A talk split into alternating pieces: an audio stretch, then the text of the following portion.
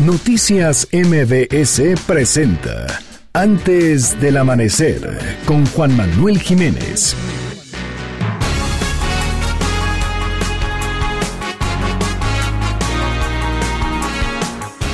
Cinco de la mañana en punto tiempo del centro de la República Mexicana. Hasta el momento hay 585 casos confirmados, 8 muertos y 2.156 casos sospechosos por COVID-19 en México. Desde el 23 de marzo a la fecha, la policía capitalina detuvo a 73 personas que intentaron robar centros comerciales, supermercados, tiendas departamentales y de conveniencia. El banco de inversión JP Morgan estimó una caída de 7% en la economía mexicana ante la fuerte caída de la actividad económica en Estados Unidos. Y en información internacional, el Departamento de Estado de Estados Unidos anunció recompensas de hasta 15 millones de dólares por información que lleve al arresto del presidente venezolano Nicolás Maduro por narcotráfico, terrorismo y corrupción.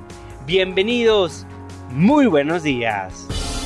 Todavía no sale el sol, pero nosotros ya comenzamos. Antes del amanecer, con Juan Manuel Jiménez.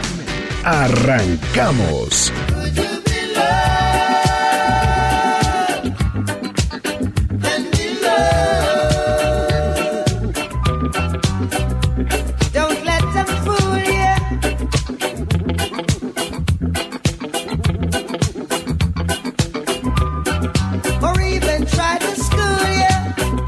Muy buenos días, me da muchísimo gusto darles la bienvenida a este espacio madrugador de MBS Noticias 102.5.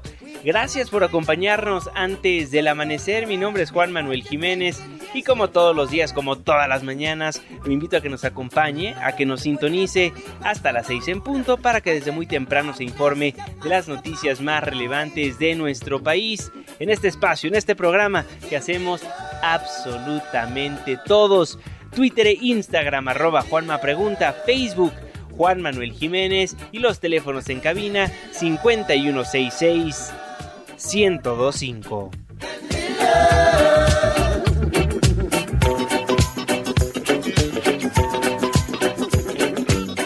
Por supuesto que conoce la canción Could You Be Loved de Bob Marley.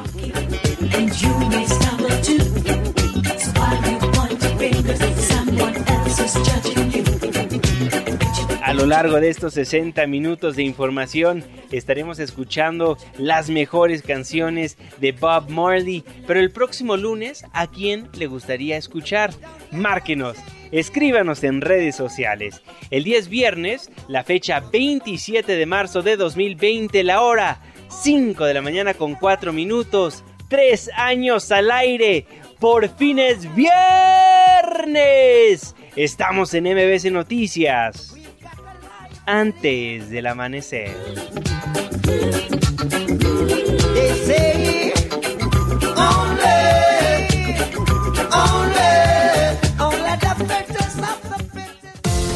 ¿De quién es el santo?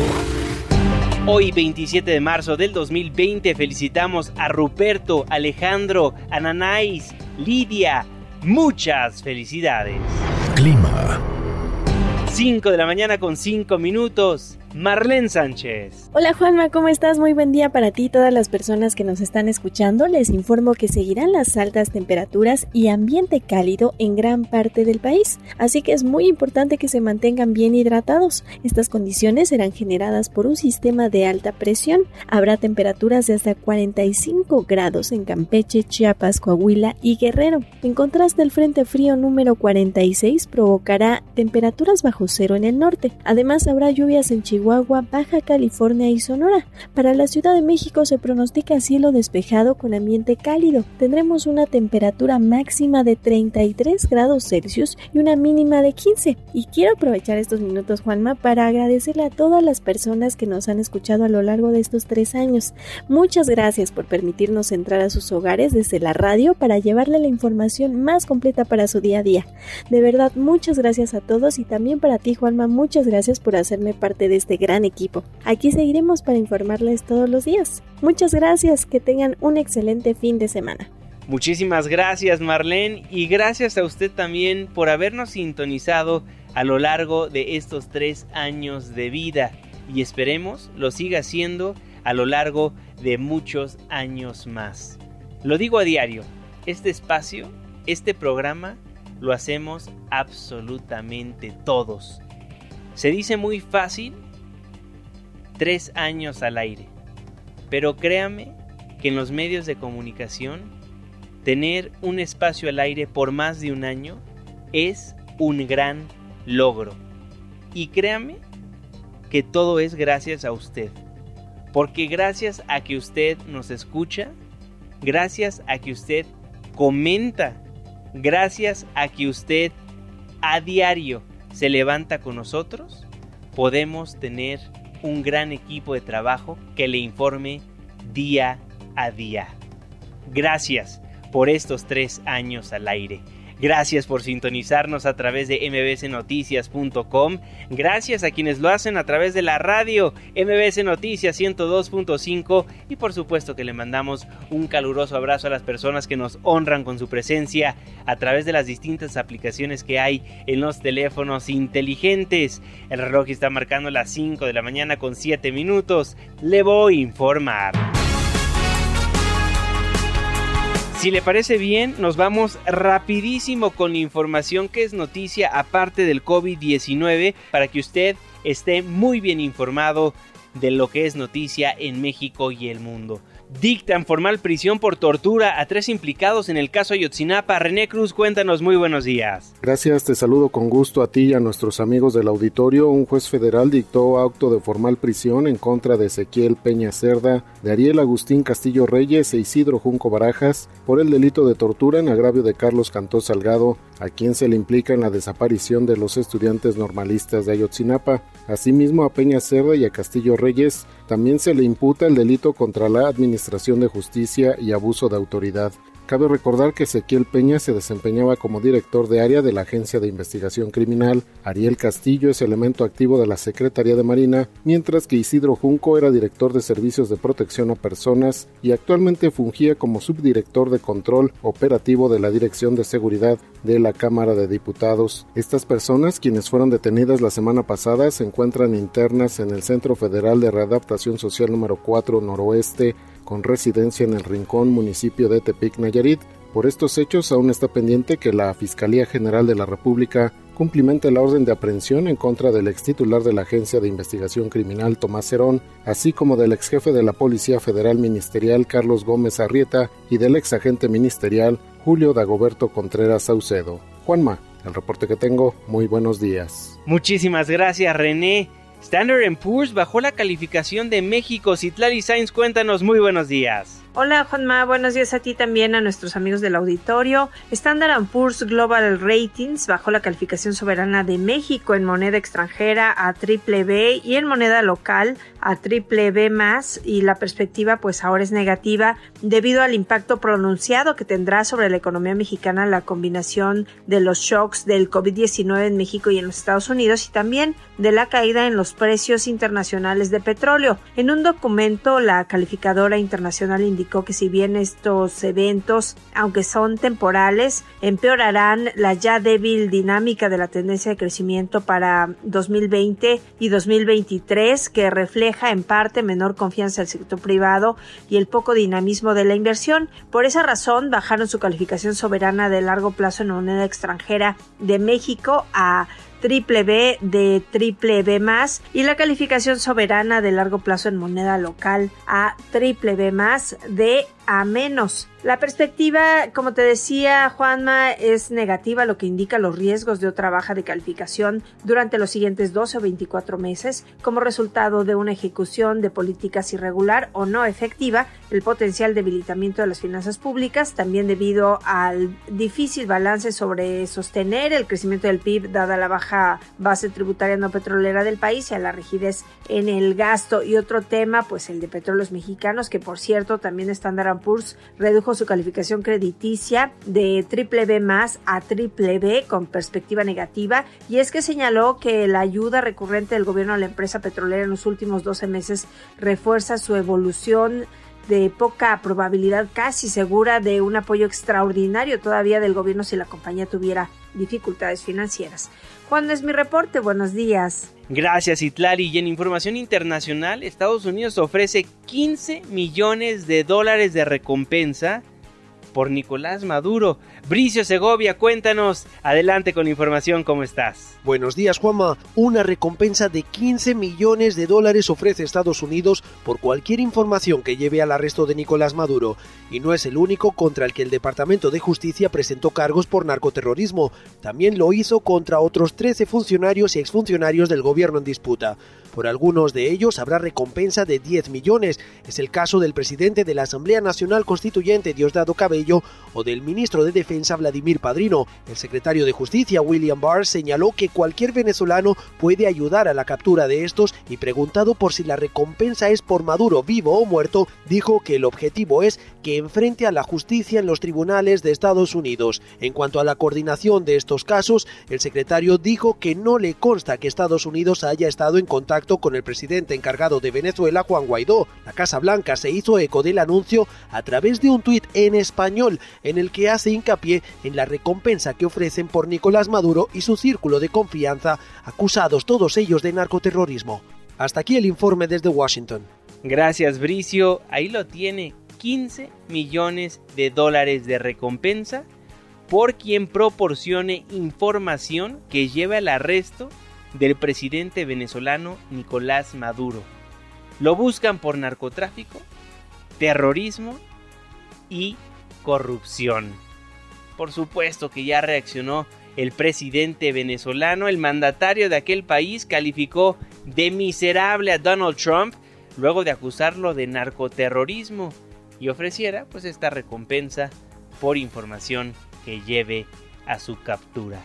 Twitter e Instagram, arroba Juanma Pregunta, Facebook, Juan Manuel Jiménez y los teléfonos en cabina 5166 1025. Y hoy es viernes, viernes de despertar al faraón del espectáculo. Producción, despiértenme a Gabriel Hernández. Despertando al faraón.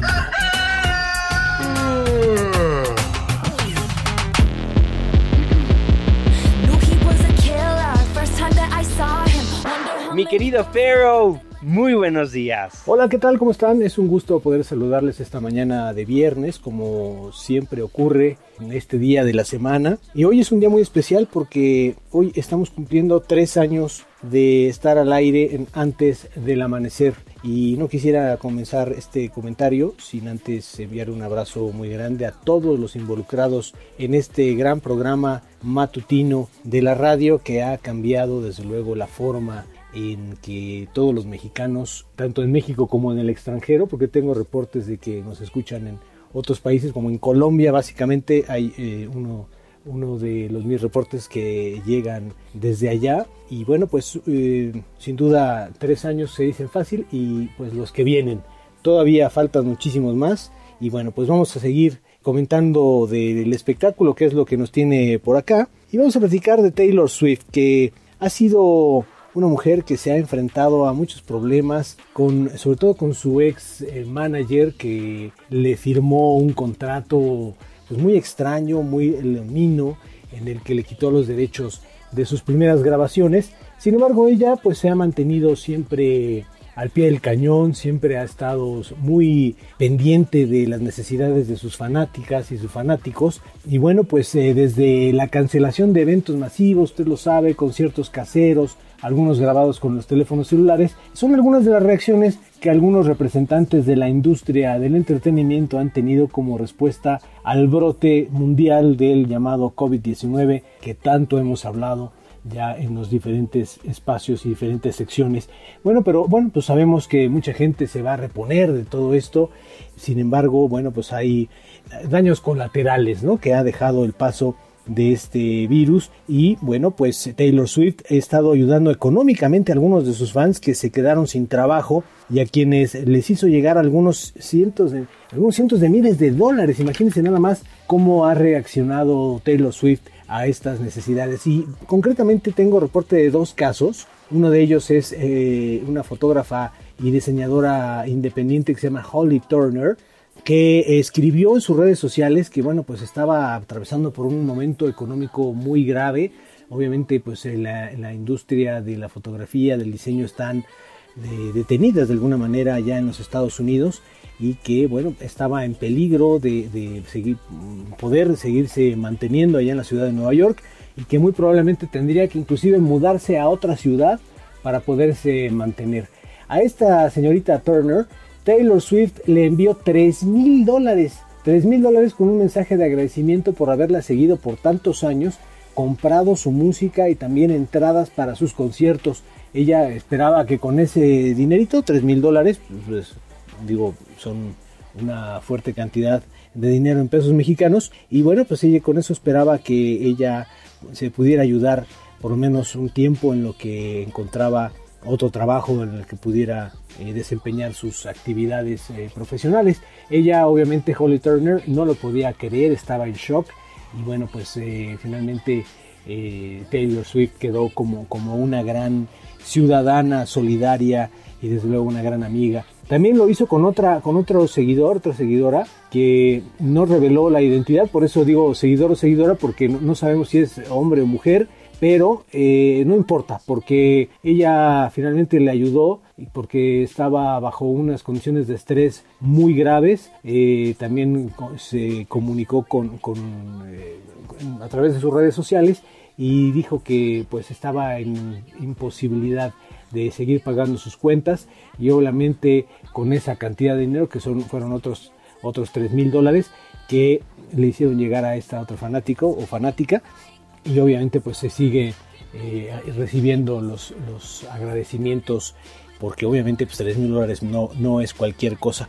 Y a todo esto, bueno, pues se siguen sumando las muestras de solidaridad tanto para las personas que lamentablemente están enfermas como para las víctimas del daño colateral que el virus ha dejado a su paso por todo el mundo.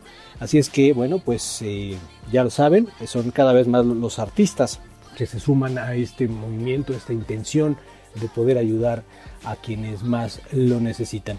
Les recuerdo que mis redes sociales, arroba faraón-gabriel en Twitter e Instagram, para que nos comuniquemos por ahí, estemos en contacto, obviamente también en Facebook, el faraón del espectáculo. Y bueno, pues eh, seguimos muy pendientes de toda la información que está desprendiéndose en materia de espectáculos y nos volvemos a escuchar muy pronto, ojalá el próximo, el próximo viernes a las 5 y media de la mañana, más o menos. No lo sé, pero bueno, nos volvemos a escuchar y bueno, mi querido Juanma, eh, que tengan todos un día fantástico y feliz tercer aniversario. Muchas gracias. Muchísimas gracias, querido faraón. Gracias, Gabriel Hernández, el faraón del espectáculo, por estar con nosotros tres años. Gracias por tu talento, gracias por la información y gracias por formar parte de esta gran familia en MBS Noticias. Con eso, con eso nos vamos a un breve corte comercial, nos vamos a la pausa.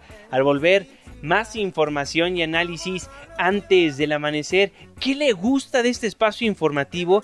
¿Qué le gustaría que cambiemos o qué le gustaría escuchar próximamente? Nos gusta conocer por qué nos sintoniza. Déjenoslo saber a través de Twitter. Me encuentra como arroba. En Instagram me encuentra también como arroba Juanma Pregunta, en Facebook como Juan Manuel Jiménez o márquenos a los teléfonos en cabina 5166 1025. Bob Marley, Is This Love? Reporte vial, la pausa. Y ya volvemos.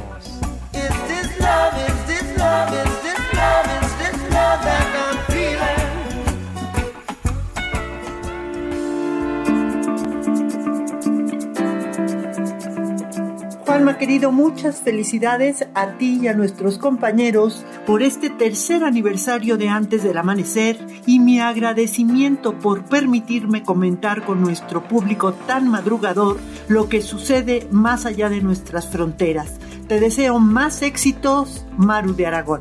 Felicidades.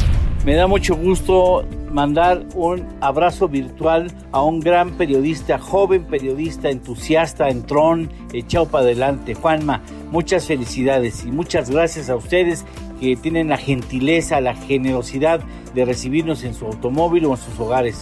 Muchas gracias y vamos por el cuarto, sin problemas.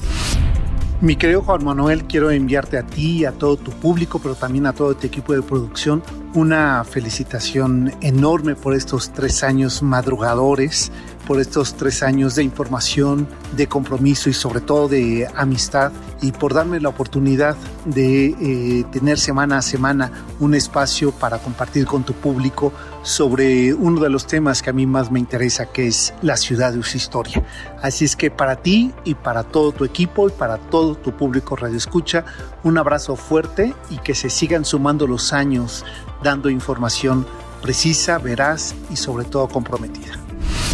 Querida Juana, muchas felicidades por tres años al aire ininterrumpidos. Eres un guerrero, eres alguien que ha redefinido el periodismo y que le ha traído a la gente información de mucho valor. Y sobre todo gracias a quienes nos escuchan, quienes se levantan todos los días y confían en nuestra labor periodística. Les mando un gran abrazo, yo soy Alina Pulán y muchas felicidades. Antes del amanecer, con Juan Manuel Jiménez. Con Juan Manuel Jiménez. Continuamos.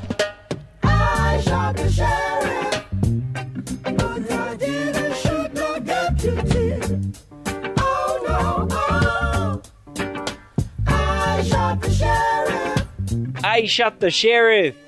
Bob Marley.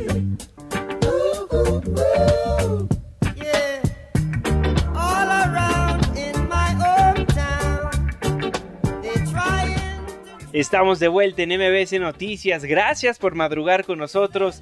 Yo soy Juan Manuel Jiménez y me da gusto nuevamente darle la bienvenida a este espacio del 102.5. Les recuerdo que nos escuchamos de las 5 hasta las 6 de la mañana, de lunes a viernes. Gracias por sintonizarnos a lo largo de estos años de vida. El día de hoy cumplimos tres años al aire y todo gracias a usted. Gracias por madrugar con nosotros. Gracias por comentar, preguntar, sugerir en este espacio, en este programa que hacemos absolutamente todos. Twitter e Instagram arroba Juanma Pregunta, Facebook Juan Manuel Jiménez y los teléfonos en cabina 5166-1025. Cuéntenos qué le gusta de este espacio informativo o qué le gustaría escuchar en un futuro. Participe con nosotros como lo ha hecho a lo largo de estos 36 meses. Nos vamos con los deportes. Mi querido Luis Enrique Alfonso, el jeque de los deportes. Muy buenos días. Deportes con Luis Enrique Alfonso. Aquí estamos ya, mi querido Juanma, y pues eh, Mariana Arceo, Juanma, la primer deportista mexicana en contraer el eh, coronavirus tras un viaje que hizo a España, venía de, de, Barcelona, fue dada de alta el día de ayer del Instituto Nacional de Enfermedades Respiratorias, donde ingresó hace una semana la pentatleta de 25 años, ya está en casa recuperada, ya no tiene el COVID-19. Después de unos días muy críticos con una neumonía causada por el coronavirus, ya seré dada de alta Estoy muy contenta y muy orgullosa de la Comisión Nacional del Deporte y de la directora Ana Gabriela Guevara porque desde que yo presenté los primeros síntomas en mi campamento en España, ellos supieron actuar de la mejor manera, la cual pues ahora se, se, ve reflejada en mi salud, en mi estado. La selección mexicana, Juanma, canceló el juego que tendría el 30 de mayo ante Colombia en la ciudad de Denver, Estados Unidos, debido al COVID-19. En un comunicado, la Federación Mexicana de Fútbol y Zoom la empresa que organiza los partidos de México en la Unión Americana afirmaron que buscarán otra fecha para realizar el encuentro. Es el eh, tercer juego suspendido del combinado nacional, luego de que también quedara en pausa los eh, juegos que se iban a disputar el eh, pues apenas el del 26 de marzo, ¿no? Apenas apenas ayer y el de República Checa el próximo 29, pues también también tuvieron que ser borrados de la lista. Y Juanma, el, el emblemático estadio Maracaná en Río de Janeiro en Brasil va a ser habilitado como hospital para atender a pacientes por COVID-19. Se espera que en unas semanas tenga una capacidad para brindar ayuda a casi mil pacientes, mientras que en España el estadio del Real Madrid, conocido como Santiago Bernabéu, será un centro de almacenamiento de material médico para combatir el virus allá en Madrid. España que la está pasando bastante mal a causa del coronavirus. Y a ver, este tema es una, es una oleada, Juan, es una bola de nieve y, si lo, lo vamos haciendo, lo vamos parafraseando incluso con una ola, podemos ver que viene una ola grande, pero parecería que ya no hay más y viene otra atrás de, esta misma arrastrando con todo. Esta crisis que hay en el deporte internacional, y vamos a hablar ahora particularmente del fútbol, ya prendió las alarmas en la FIFA. Ayer los dirigentes del máximo organismo del rector eh, mundial del fútbol tuvieron una reunión por videoconferencia en el que determinaron varios puntos para dar forma a los cambios que necesita hacer la industria por el COVID-19. El punto es la invitación a que los jugadores de todo el mundo vayan negociando una importante rebaja de sueldo que no sería lineal, indican, y que afectaría más a los equipos de un mayor eh, pues, eh, potencial económico mientras la suspensión del fútbol a nivel global continúa y dejaron claro que estarán pendientes a cualquier anomalía que incurran los clubes como despidos unilaterales, falta de pagos, si un jugador abandona el país donde juega, equipos que no cuiden su estado de salud, entre otros. Pero se viene bravo el tema. ¿Y por qué lo digo, Juanma? Se hila con esto. Eh, los eh, jugadores del Barcelona en su momento dijeron que no iban a aceptar una rebaja laboral, eh, de sueldo, perdón. De hecho, todavía lo, lo, lo, tienen. Sin embargo, la directiva del Club Barcelona, encabezados por Josep María Bartomeu, anunció a los capitanes del primer equipo, es decir, femenil, básquetbol, o sea, todas las categorías, incluyendo obviamente el primer equipo de fútbol, que va a haber una reducción de sueldos de, de cada plantilla en un 70%.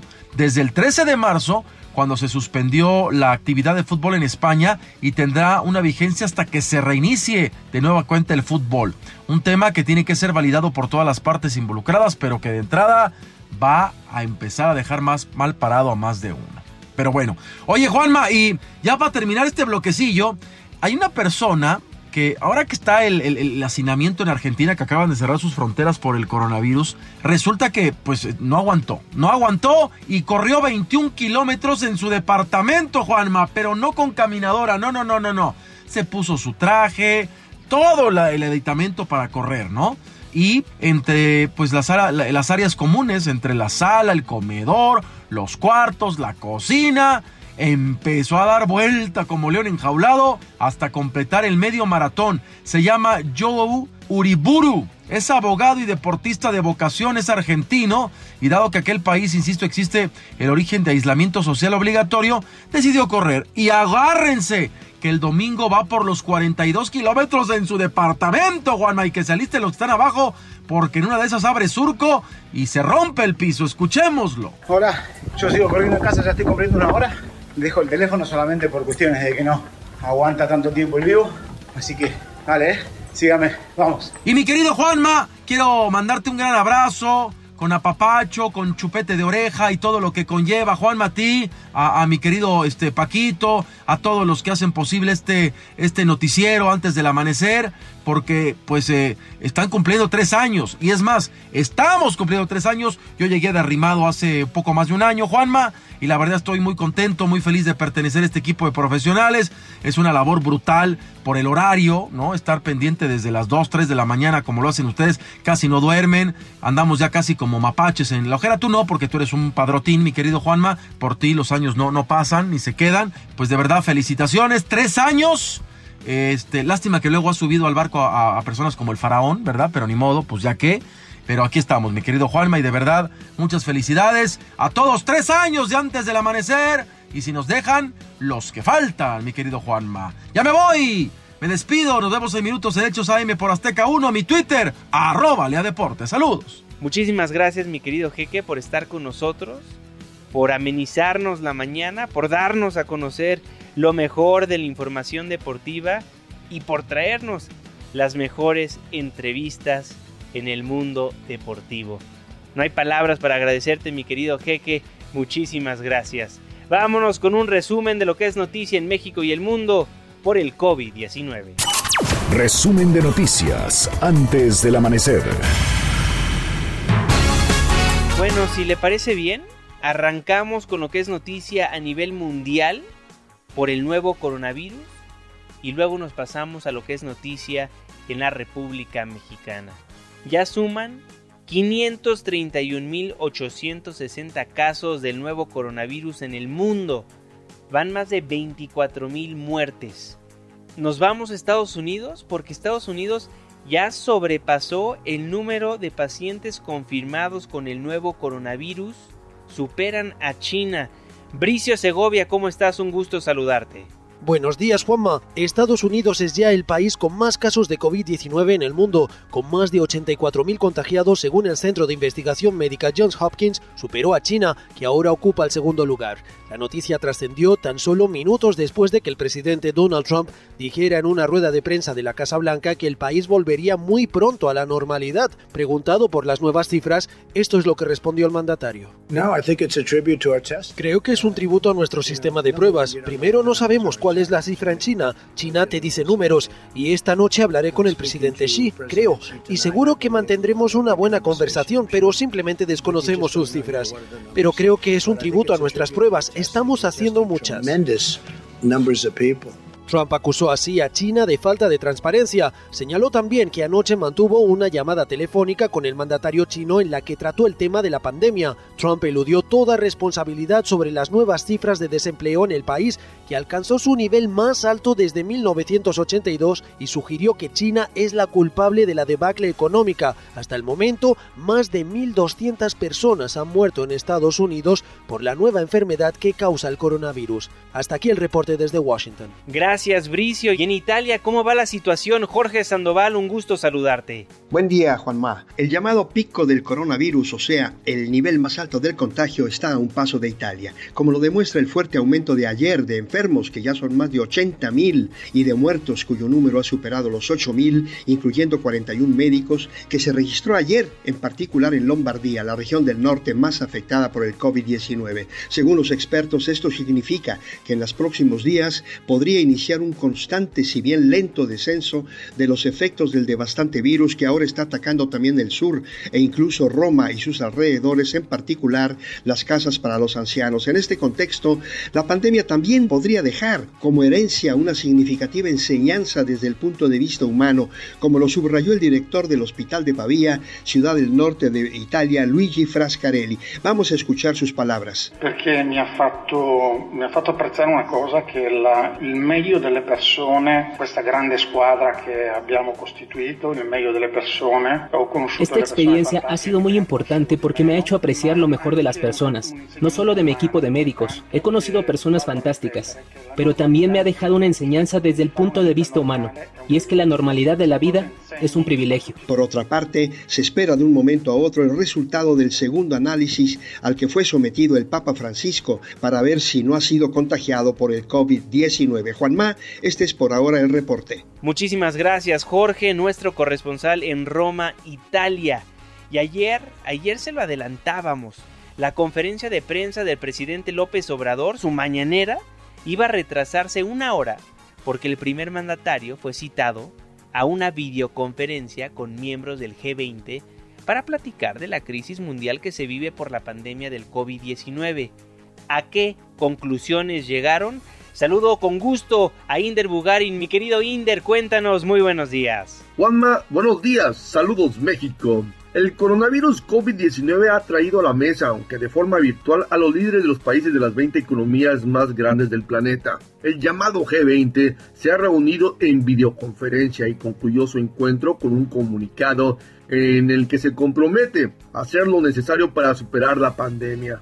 Subraya que no escatimarán ningún esfuerzo, ni individualmente ni colectivamente, para proteger vidas, salvaguardar los trabajos, restaurar la confianza, preservar la estabilidad financiera, revivir el crecimiento, ayudar a los países que lo necesiten y coordinar las medidas de salud pública y financieras a escala global. Reunidos bajo la presidencia de Arabia Saudí, el G20 también se compromete a ampliar la capacidad manufacturera para cumplir con las necesidades de suministro médico a precio accesible.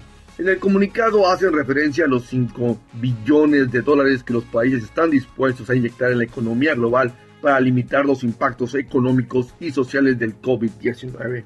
Juanma, buena voluntad para trabajar conjuntamente, pero no se adoptaron instrumentos concretos ni iniciativas nuevas para ir más allá de las buenas intenciones.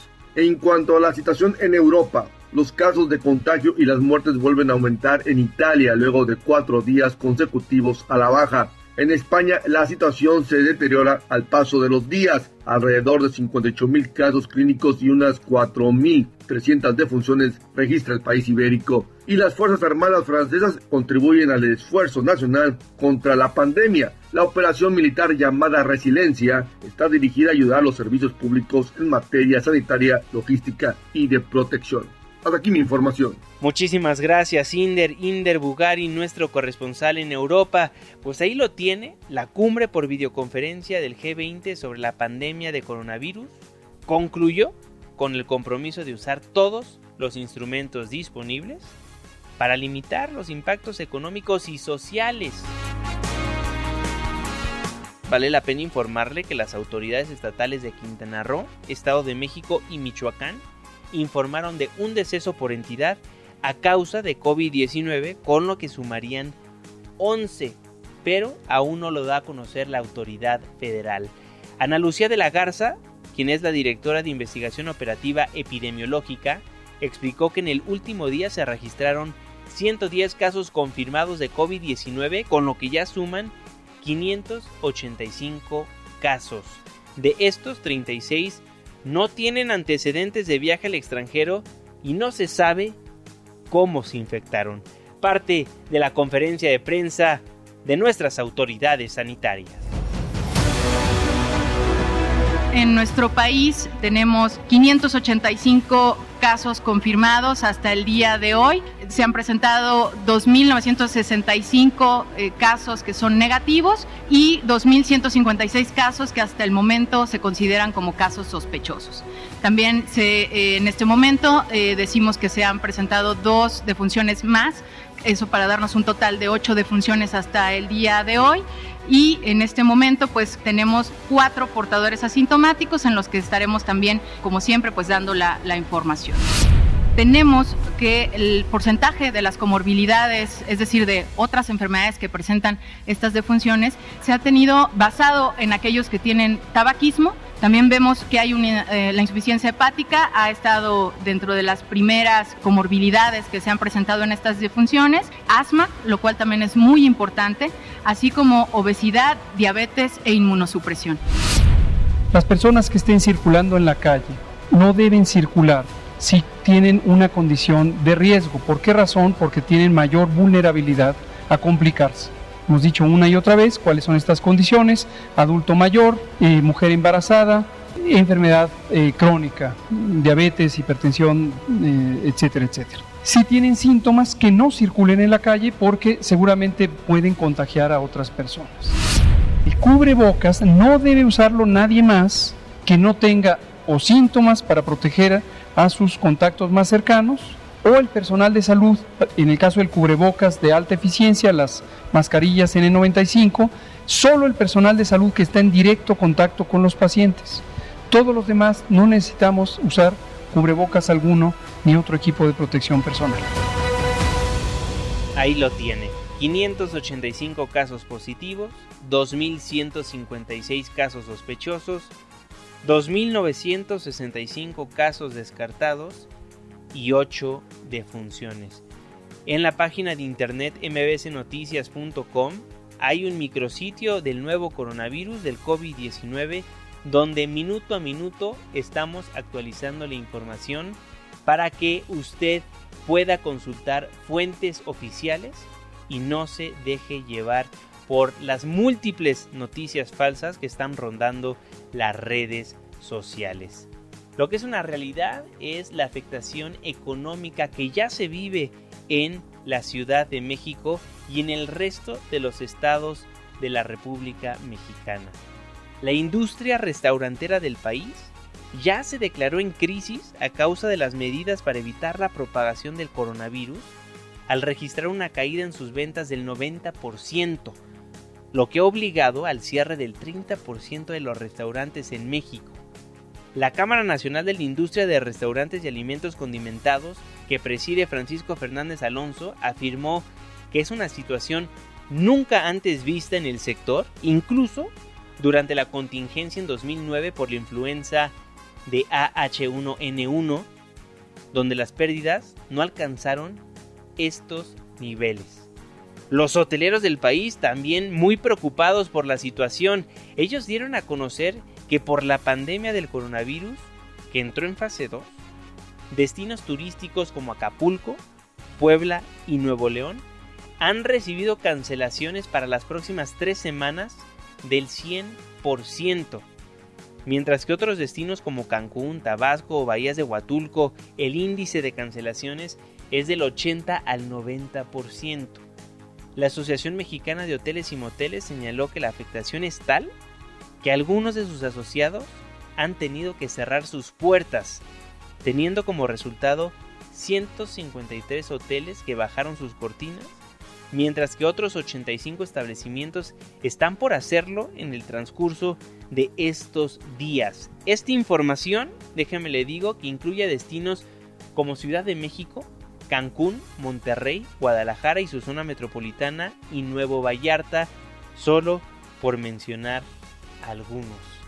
De hecho, ya la Coparmex, la Confederación Patronal de la República Mexicana, le exigió al presidente López Obrador no desperdiciar más tiempo y aplicar el decálogo de medidas económicas que le presentó la iniciativa privada y que van a permitir enfrentar la crisis de salud que vive el país y con la finalidad de evitar que los estragos económicos sean más pronunciados por la pandemia de COVID-19, las 41 obras de construcción que actualmente realiza el gobierno de la Ciudad de México, así como todas las del sector privado, se mantendrán en curso conforme a las medidas establecidas en el protocolo por la actual emergencia sanitaria. El secretario de Obras, Jesús Antonio Esteva, informó que cada construcción deberá contar con un responsable que se va a encargar de implementar diversas medidas sanitarias, entre ellas la salida escalonada a la hora de la comida, evitar la instalación de campamentos, así como garantizar el suministro de agua, jabón, gel antibacterial, cubrebocas, termómetros, entre otras cosas. Y bueno, ya que estamos hablando de dineros, si usted tiene un crédito Infonavit y por esta pandemia se le van a complicar los pagos, no se preocupe porque el Infonavit va a congelar los pagos de créditos hasta por seis meses. Hatsiri Magallanes.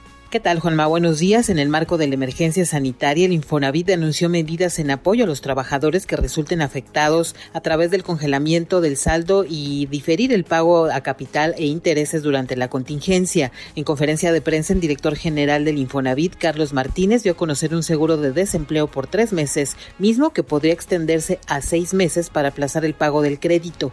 El funcionario precisó que se trata de tres medidas que se pondrán en marcha a partir del 15 de abril. En resumen, como ya ya lo vimos, son tres medidas o tres públicos a los que van dirigidas las medidas. Primero queremos que los trabajadores que por alguna razón pierdan su empleo tengan la oportunidad de un seguro de desempleo por tres meses. Quienes mantengan su empleo tengan oportunidad de diferir intereses cuando haya un paro de la empresa. En segundo lugar, beneficiar a las empresas pequeñas y medianas que puedan tener facilidades de pago de sus aportaciones y amortizaciones patronales. Y en tercer lugar, mantener el eh, sector de la construcción como una actividad económica relevante para el país. Y bueno, para dicho fin se contempla un fondo universal de pérdida de empleo de alrededor de 20 mil millones de pesos. La información que tenemos, buenos días. Gracias, Hatsiri, muchísimas gracias. Ahí lo tiene. El Infonavit congelará los pagos de créditos hasta por seis meses. Ahí, ahí el lado económico del COVID-19. Pero si le parece bien, hablemos ahora del COVID-19 y la seguridad. Casi 90 detenidos por robos y saqueos en tiendas en el Valle de México a lo largo de los últimos días. Hay quienes se aprovechan de la situación. Una nota de Juan Carlos Alarcón suman 87 personas detenidas conjuntamente en el Estado de México y la capital del país a consecuencia de robos y saqueos en más de 25 tiendas de autoservicio, conveniencia y de aparatos electrónicos. Los operativos de seguridad se potencializaron en las últimas horas ante el creciente número de casos que afectan la actividad comercial en el actual contexto de contingencia sanitaria. La Secretaría de Seguridad Ciudadana de ambas entidades desplegaron estados de fuerza suficientes para atender oportunamente cualquier incidente delictivo. Por ejemplo, en la capital del país existen 2.242 tiendas consideradas vulnerables tanto de autoservicio como departamentales, la mayoría en las alcaldías Cuauhtémoc, Benito Juárez, Iztapalapa y Miguel Hidalgo. Las unidades de investigación cibernética realizan las 24 horas del día un amplio monitoreo del ciberespacio donde se ha constatado las convocatorias de grupos para cometer robos. MBC Noticias tuvo acceso a una grabación en las que se hace evidente el modo de operar de algunos participantes participantes en estos ilícitos. Además, puro pinche tibio, mejor ya sáquenlos a la ver. ¿Para qué están de organizadores si no se van a hacer nada? Si no se va a hacer nada. A ver, pásame esa información, me, enteré, me interesa. Yo estoy aquí por la Vasco también. Ah, vámonos, Recio, es con todo. Que sí, yo también digo que es en carrera la perra voz. Hoy hay tianguis no hay tanta seguridad. Ahí está, güey, pues ya es a la perra voz ahí en carrera, en corto a la voz. Yo también tengo una 5. Pues sí, también, ¿no? Para tensar la situación. Otro golpe ocurrió también anoche cuando 15 sujetos asaltaron una tienda express de autoservicio en el eje 3 Oriente y Calzada Taxqueña en la colonia San Francisco, Culhuacán. Se llevaron una caja registradora y diversos artículos, entre estos cigarros, botellas de licor, cervezas y algunos otros objetos. La policía solo detuvo a un implicado. En la Ciudad de México permanece desplegado un operativo con 6.200 elementos, 2.868 patrullas y con el apoyo del personal de la Fiscalía General de Justicia y del Grupo Especial de Reacción e Intervención. Casi 90 detenidos por robos y saqueos en tiendas en el Valle de México y el gobierno de la Ciudad de México descartó la participación de elementos de la Guardia Nacional en el operativo que implementa la Secretaría de Seguridad Ciudadana para evitar los saqueos en la capital.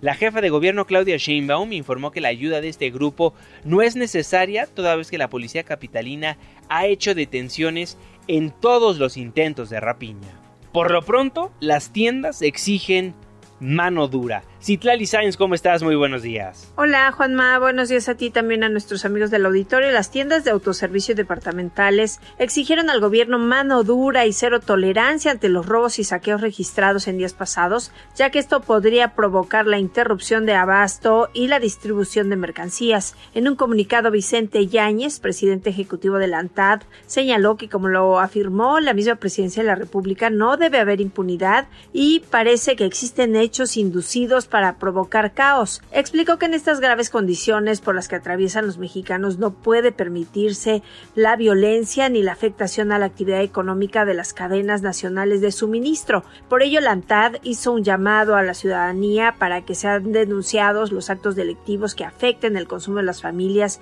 y la actividad comercial, así como los rumores criminales en redes sociales que incitan a la violencia.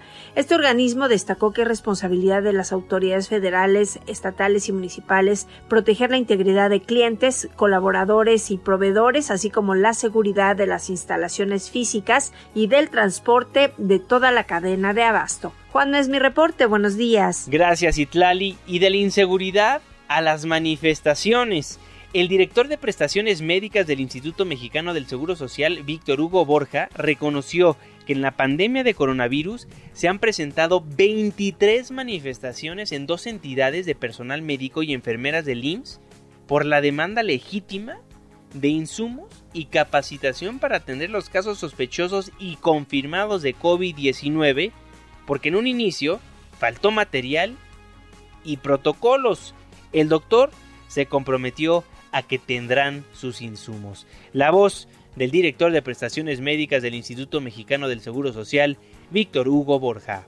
Son muchas las voces dentro del instituto que han exigido, y con razón, mejores condiciones para hacer frente a la incertidumbre que ha ocasionado el COVID-19. Al día de hoy sumamos 23 manifestaciones en dos estados. Reclaman lo justo, equipo de protección personal y suficiente capacitación para salvaguardar su seguridad.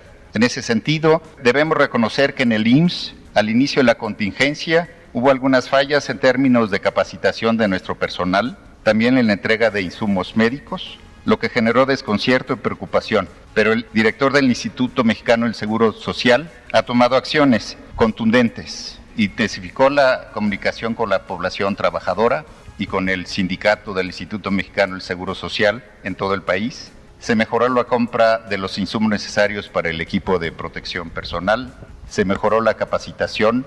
En estas últimas semanas se ha incrementado de manera importante la capacitación presencial con, entre los directores y los epidemiólogos en cada una de las unidades médicas. Esperemos el doctor pueda ver la situación en Nayarit, porque los hospitales de aquella entidad no tienen cubrebocas, jabón y guantes.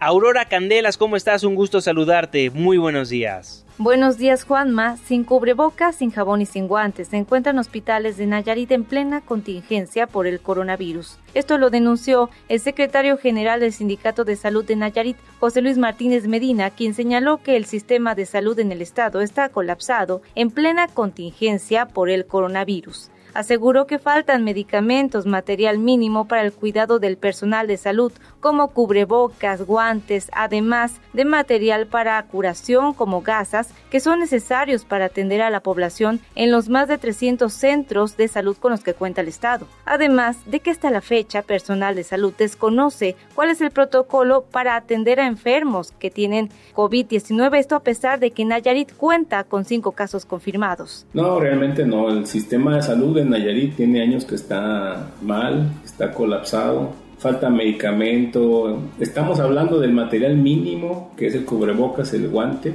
y el gel antibacterial y el jabón de manos, Pero faltan gasas, falta material, falta equipo, faltan muchos medicamentos que no se tienen para atender a la población. Entonces realmente no estamos preparados para una contingencia como esta. También denunció que personal de salud que se encuentra revisando a quienes llegan al estado a través del aeropuerto Amado Nervo en la ciudad de Tepic no cuentan con cubrebocas especiales. Hasta aquí mi reporte. Muchísimas gracias, Aurora. Esa es la situación en los hospitales de Nayarit. En tanto, en la Ciudad de México, el gobierno capitalino prepara un tamizaje en cinco unidades médicas. Cuéntanos más, Adrián Jiménez. Un placer saludarte. ¿Cómo estás? Buen día Juanma, un saludo afectuoso para ti y el auditorio. Luego de que los casos confirmados de COVID-19 en la Ciudad de México dieron un importante brinco al pasar en los últimos días de 66 a 82, el gobierno capitalino prepara un tamizaje en cinco unidades médicas de la red hospitalaria local. El objetivo es evitar un contagio al interior de los hospitales mediante estas instalaciones que se ubicarán afuera de los nosocomios, donde se hará un primer filtro para diagnosticar el COVID-19 así lo informó la jefa de gobierno Claudia Sheinbaum. La mandataria capitalina dijo que adicionalmente están contemplados tres pabellones médicos ubicados en estos mismos hospitales para atención de personas que requieran hospitalización no intensiva por COVID-19. Eso significa pequeñas carpas para poder revisar previo a que entren al hospital si tienen algún síntoma de COVID y no es grave, poderlos enviar a sus casas para que no haya contagios dentro de los hospitales y si tienen algún problema más grave, orientarlos a los hospitales que van a ser destinados a COVID.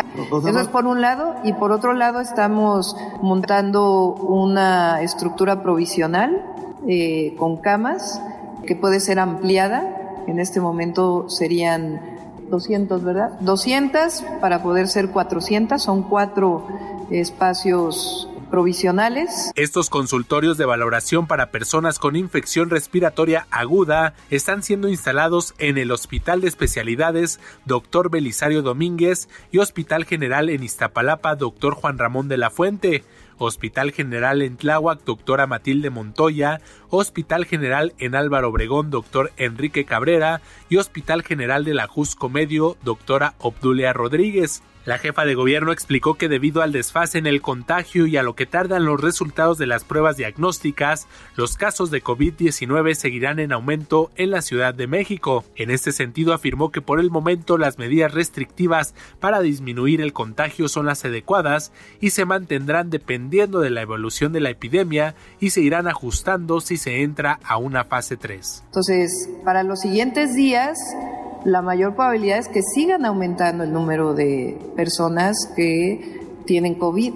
Y dependiendo de este crecimiento, pues es como informó hoy el subsecretario, cuando se decreta la fase 3 y qué otras medidas deben de tomarse. Entonces, no porque hayamos tomado una medida el lunes, significa que se manifieste el martes o el miércoles o el jueves. Por eso es importante mantener estas medidas por un tiempo suficiente. Sheinbaum Pardo consideró que la disminución en la movilidad en la ciudad de 60% de vehículos y de entre 50 y hasta 70% en el metro y metrobús es benéfica para evitar la rápida propagación del COVID-19, aunque reconoció que se tomarán otras medidas en las líneas A y B del metro, donde se siguen registrando saturaciones de usuarios, pues ahí también se trasladan habitantes del Estado de México. Juan Auditorio es la información. Buenos días. Gracias, Adrián. Pues con eso nos vamos, con eso nos despedimos. A lo largo de los últimos días me he estado despidiendo diciéndole que no estamos en un periodo de vacaciones, estamos en una contingencia sanitaria. Y hoy nuevamente el subsecretario de Prevención y Promoción a la Salud, Hugo López Gatel, exhortó a todos los mexicanos que viven en nuestro país y en Estados Unidos a quedarse en casa para evitar la propagación de coronavirus y entender que no son vacaciones, de lo contrario, la epidemia que en estos momentos se concentra en las zonas metropolitanas se va a extender a todo el país. Y eso no le conviene a nadie. La voz del subsecretario Hugo López Gatel. Porque en Italia precisamente antes de entrar a la fase de transmisión rápida, hubo gran movilidad de personas por actividades de vacación. Hasta el momento, como dijimos, tenemos relativamente concentrada la epidemia en las zonas metropolitanas, en especial la del Valle de México. Si la gente toma vacaciones, se va a ir a dispersarla por el resto del país y eso no le conviene a nadie. Y recuerde que la mejor herramienta para combatir el nuevo coronavirus, el COVID-19, es la prevención y la información.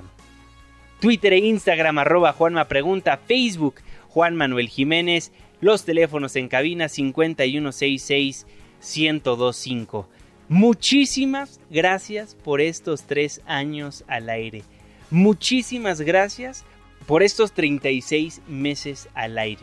Sin usted, sin la persona que nos está escuchando del otro lado de la radio, del otro lado del celular, del otro lado de la computadora, no podríamos seguir informándole mañana tras mañana. Gracias por madrugar con nosotros y gracias por formar parte de este espacio informativo. Gracias por diariamente dejarnos saber sus preguntas, por hacernos llegar sus comentarios y por sugerirnos, porque así crecemos cada día como equipo informativo. Le aprecio enormemente a usted por sintonizarnos y también le agradezco a este gran equipo de trabajo, porque su servidor no podría realizar este espacio informativo sin las personas que usted escucha a diario. Marlene Sánchez en el clima, el jeque de los deportes en la información deportiva, el faraón con los espectáculos, Sergio Almazán con el recorrido por las calles de la Ciudad de México, Eduardo Torreblanca con la economía, Maru de Aragón con la información internacional, Paco en la producción, esas crónicas que usted escucha que nosotros tratamos de hacer de la mejor forma para que usted no se aburra con una simple nota de un reportero, las viste nuestro productor Paco Cigarroa. Todas esas notas que escucha perfectamente bien musicalizadas las hace nuestro querido Francisco Cigarroa. Gracias a todos ustedes por escucharnos. Una vez más se lo agradezco enormemente. Y me despido como lo he hecho a lo largo de estos tres años. A nombre de este gran equipo de trabajo, se despide de ustedes su servidor y amigo Juan Manuel Jiménez. Que pase un excelente fin de semana.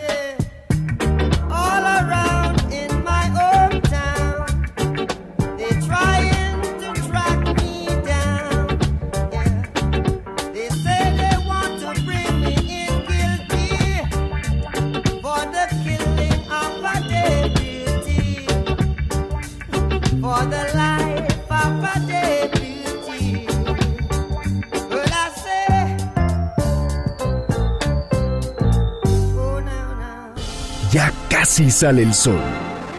Nos escuchamos el próximo lunes en punto de las 5 de la mañana. Antes del amanecer.